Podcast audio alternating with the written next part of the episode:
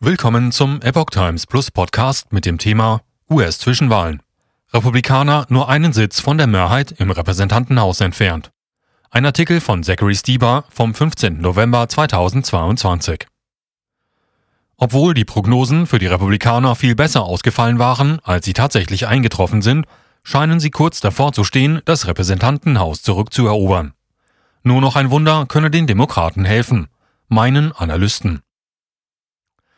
Laut Hochrechnungen vom späten 14. November fehlt den Republikanern nur noch ein Sitz, um das Repräsentantenhaus für sich zu entscheiden.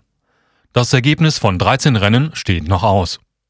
Den neuesten Hochrechnungen zufolge gewannen die Republikaner am späten Montagabend drei Sitze hinzu. Der Republikaner Brandon Williams gewann das Rennen um den 22. Kongressdistrikt in New York.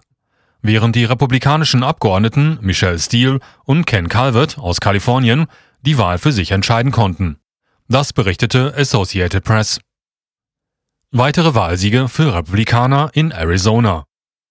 Zuvor hatte bereits der republikanische Abgeordnete David Schweikert die Wahl im ersten Kongressbezirk in Arizona gewonnen, sowie der Republikaner Juan Kiskomani im sechsten Kongressbezirk desselben Bundesstaates. Nach den neuesten Auszählungen am Montagabend, darunter auch im Wahlkreis Maricopa County, konnte Schweikert seinen Vorsprung gegenüber den Demokraten David Hodge um mehr als 2000 Stimmen ausbauen. Demnach führte er in 99 Prozent der Wahlkreise mit rund 3000 Stimmen.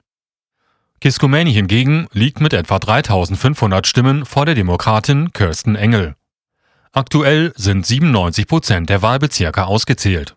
Der Republikaner tritt die Nachfolge der Demokratin Ann Kirkpatrick an, die den Bezirk derzeit vertritt aber am Ende ihrer Amtszeit in den Ruhestand geht. Nach dem Wahlsieg erklärte Kiskomani, im besten Land der Welt ist alles möglich. Ich fühle mich geehrt, meine Heimatstadt im US-Kongress zu vertreten.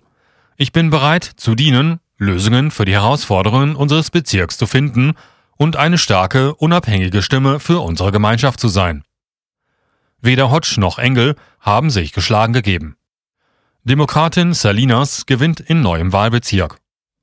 In einem weiteren Rennen vom späten Montag setzte sich Demokratin Andrea Salinas aus Ohio gegen den Republikaner Mike Erickson durch. Der Bezirk im Bundesstaat Ohio wurde aufgrund der Neuaufteilung nach der Volkszählung 2020 neu geschaffen.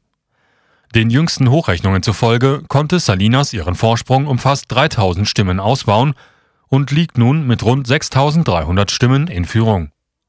Mittlerweile sind bereits 93 Prozent der Wahlbezirke ausgezählt.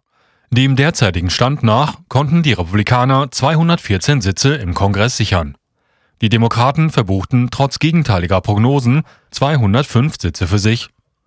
Um die Mehrheit zu erlangen, sind 218 oder mehr Sitze erforderlich.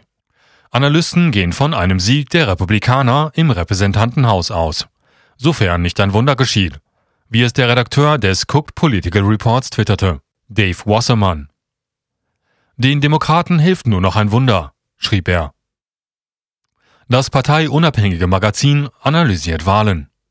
Zurzeit besitzen die Demokraten noch die Mehrheit im Repräsentantenhaus und auch im Senat.